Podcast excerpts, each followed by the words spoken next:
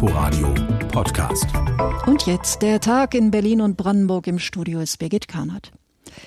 Die Rechtsextremen sind mehr geworden in Brandenburg, jedenfalls in der Statistik der Verfassungsschützer. Das liegt ausdrücklich nicht an den Corona-Kritikern. Es geht ums vergangene Jahr und da kannten wir das Virus noch nicht.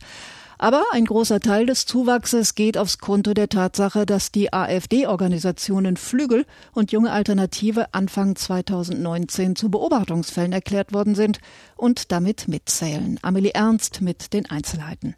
Das Diagramm mit den braunen Balken macht einen gewaltigen Sprung nach oben. Knapp 1100 Rechtsextremisten mehr gab es 2019 in Brandenburg als im Jahr davor. Nun zählt Brandenburgs Verfassungsschutzchef Jörg Müller rund 2700. Wir haben da mehrere Faktoren. Erstens mal ist es die Weiterentwicklung des bisherigen Trends mit einer deutlichen Dynamik, aber vor allen Dingen die Verdachtsfälle Junge Alternative und der Flügel. Allein beide zusammen mit 670 Personenpotenzialen geben einen deutlichen Anstieg her. Und die übrigen Steigerungen ergeben sich durch äh, Erkenntnisgewinne im Bereich der sozialen sozialen Netzwerke, im Bereich der sozialen Medien, wo wir Kenntnisse gewonnen haben und eben auch das Superwahljahr 2019 ist nicht zu vernachlässigen mit seinen vielen Propaganda- und PMK-Delikten. Der Verfassungsschutz registriert insgesamt eine Modernisierung des Rechtsextremismus, eine Bewegung hin zur Mitte der Gesellschaft. Mittlerweile ließen sich Rechtsextremisten für Außenstehende nicht mehr so klar erkennen wie beispielsweise noch in den 90er Jahren, sagt Innenminister Michael Stübgen. Es hat mit Sicherheit mit verschiedenen gesellschaftlichen Entwicklungen zu tun, nämlich der Entgrenzung, insbesondere des Rechtsextremismus, auch im Netz, aber auch im Umfeld jetzt der SARS-CoV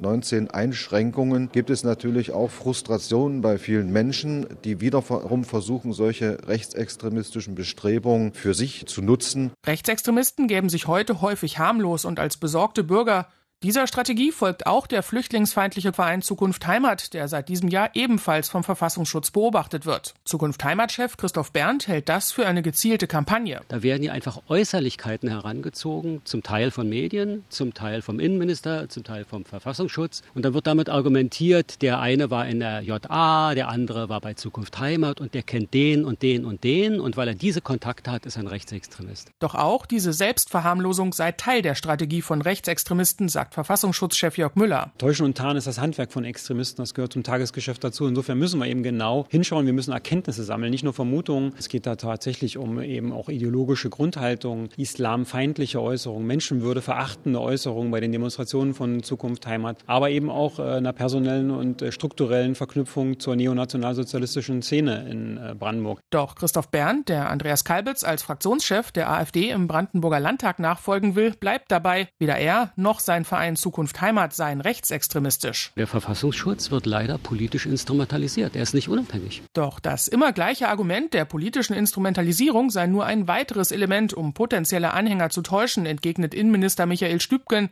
Schließlich gäbe es ausreichend Belege für die Verfassungsfeindlichkeit von Zukunft Heimat und auch des AfD-Landesverbandes. Wir orientieren uns an ganz eindeutigen verfassungsrechtlichen Gesichtspunkten. Interessant in diesem Zusammenhang ist auch, dass die AfD die immer wieder angekündigte Klage dagegen bisher noch nicht umgesetzt hat. Da auch die gesamte Brandenburger AfD mittlerweile vom Verfassungsschutz beobachtet wird, dürfte die Zahl der Rechtsextremisten im nächsten Verfassungsschutzbericht noch weiter steigen. In Brandenburg ist die Zahl der Rechtsextremisten auf einem Rekord hoch. Amelie Ernst war das aus Potsdam. Es war so schön. Plötzlich gehörte uns Radfahrern die Hälfte der Kantstraße. Naja, nur dann, wenn die neue gelbe Spur nicht genauso zugeparkt war wie woanders die weißen. Aber auf langen Strecken verlief diese neue gelbe Spur genial zwischen Parkplätzen und Bürgersteig, was das Zuparken wenigstens schwieriger machte. Berlin fühlte sich tatsächlich fahrradfreundlich an. Aber nun sollen diese Pop-up-Radwege erfunden für die Viruszeiten schon wieder Geschichte sein. Nicht, weil das Virus auf dem Rückzug wäre. Die AfD hat geklagt. Endgültig ist der Spruch noch nicht, hat aber trotzdem viele Fahrradfahrer enttäuscht. Es ist so entspannend gewesen, die letzten Wochen hier Rad zu fahren, ohne Angst zu haben, zu überfahren. Ja, ich meine, recht ist recht. Ne? Also irgendwo verstehe ich es, wenn dann ein Gericht das kippt, aber es ist natürlich schade, weil die sind halt echt praktisch. Und jetzt auch für die Zeit, wo halt viele wegen Corona Fahrrad gefahren sind. Der Berliner Abgeordnete der AfD, Frank Scholtisek, hatte beim Berliner Verwaltungsgericht Klage eingereicht. Der Verkehr sei durch die Pop-up-Radwege zu sehr eingeschränkt worden. Scholtisek ist zufrieden mit dem Urteil. Ja, weil äh, es einfach ganz klar zeigt, dass die Einrichtung dieser Pop-up-Radwege wirklich komplett ohne rechtliche Grundlage stattgefunden hat. Der Senat kann nicht begründen, warum, wieso, weshalb diese Pop-up-Radwege Pop an dieser Stelle wirklich so wichtig sind und umgesetzt werden mussten. Das Gericht hat ganz klar gesagt, das geht so nicht. Dem Verwaltungsgericht fehlte der Nachweis einer konkreten Verkehrsgefahr für Radfahrer. Nur dann hätte der Senat das Recht gehabt, die Radwege auszuweiten. Begründet hatte jedoch der Senat die Ausweitung mit der Corona-Pandemie. In den öffentlichen Verkehrsmitteln sei der Mindestabstand nicht einzuhalten. Große neue Radwege sollten die Lösung sein. Auch die FDP hatte im Vorfeld die Pop-up-Radwege abgelehnt. Henna Schmidt sitzt für die Partei im Abgeordnetenhaus. Also zum Beispiel bei mir vor dem Wahlkreisbüro in der Kantstraße ist ein solcher Radweg und da stehen jetzt die Busse im Stau, die Gewerbetreibenden können nicht mehr beliefert werden und ähm, das kann man auch anders machen. Man könnte die Straße auch so aufteilen, dass es eine Busspur gibt und einen getrennten Radweg und da sieht man eben, dass diese Pop-up-Radwege übers Knie gebrochen wurden, dass sie nicht durchdacht sind. Statt Hauruck-Aktion sah eine langfristige Radwegeplanung sinnvoll, sagt Oliver Frederici von der CDU ohne irgendwelche Beteiligung von Anwohnern, ohne die Beteiligung der BVG, plötzlich Corona als Mittel zu nehmen, um den Straßenverkehr wesentlich zu verändern, zur Bevorrechtung eines Verkehrsmittels des Rades, das geht auf gar keinen Fall. Ein Interview wollte die Senatsverwaltung für Umweltverkehr und Klimaschutz am Nachmittag nicht geben. Schriftlich teilt sie mit, sie werde unverzüglich Beschwerde beim Oberverwaltungsgericht einreichen. Die Radwege bleiben vorerst bestehen. Die Pop-up-Radwege sollen schon wieder abgeschafft werden, aber der Berliner Senat wehrt sich. Inforadio-Reporter Markus Groß war das. Die Krankenhäuser haben zu knabbern an den Folgen der Krise. Sie mussten Betten frei halten und Operationen verschieben für die Corona-Patienten, die dann aber im erwarteten Maß gar nicht kamen. Und noch immer können mehr Bettzimmer nicht voll belegt werden. Und das alles heißt finanzielle Einbußen. Rund 150 Millionen hat der Bund den Berliner Kliniken als Ausgleich versprochen. Und nun will auch das Land helfen. Kersten Buchmann. Gesundheitssenatorin Dilek Kalaitschi signalisiert den Berliner Krankenhäusern Unterstützung. Sie setze sich dafür ein, dass das Land ihnen 66 Millionen Euro bewilligt ich sag mal, versprochen und fast gehalten. Wir sind gerade noch in den Verhandlungen senatsintern, aber ich kann Ihnen hier schon mal sagen, sieht gut aus. Und ich glaube, dass wir auch die Rückendeckung des Parlaments haben. Für die Krankenhäuser ist die angekündigte Hilfe wichtig. Ihnen fehlen wegen der Corona-Pandemie weiter Einnahmen, denn ihre Behandlungszahlen liegen nach wie vor niedriger als sonst. Der Klinikmanagement-Geschäftsführer von Vivantes, Johannes Dankert, nennt Beispiele. Was die Rettungsstellenaufnahmen angeht, im Vergleich Juni 2020 zu 2019. Da sind die vollstationären Fälle immer noch 11 Prozent unter dem Vorjahr, die ambulanten minus 16 Prozent. Und im Juli stellte sich das eigentlich im stationären Geschehen ähnlich dar, minus 12 Prozent gegenüber dem Vorjahr, nur noch minus 2 Prozent im ambulanten Bereich. Es ist damit zu rechnen, dass die Krankenhäuser auch im kommenden Jahr noch Ausgleichszahlungen brauchen werden, denn ein Ende der Corona-Pandemie ist nicht absehbar. Gesundheitssenatorin Dilek Kalaitschi. Diese Pandemie, was ja gerade auch weltweit wieder mit Rekordzahlen deutlich macht, dass es absolut noch nicht vorbei ist.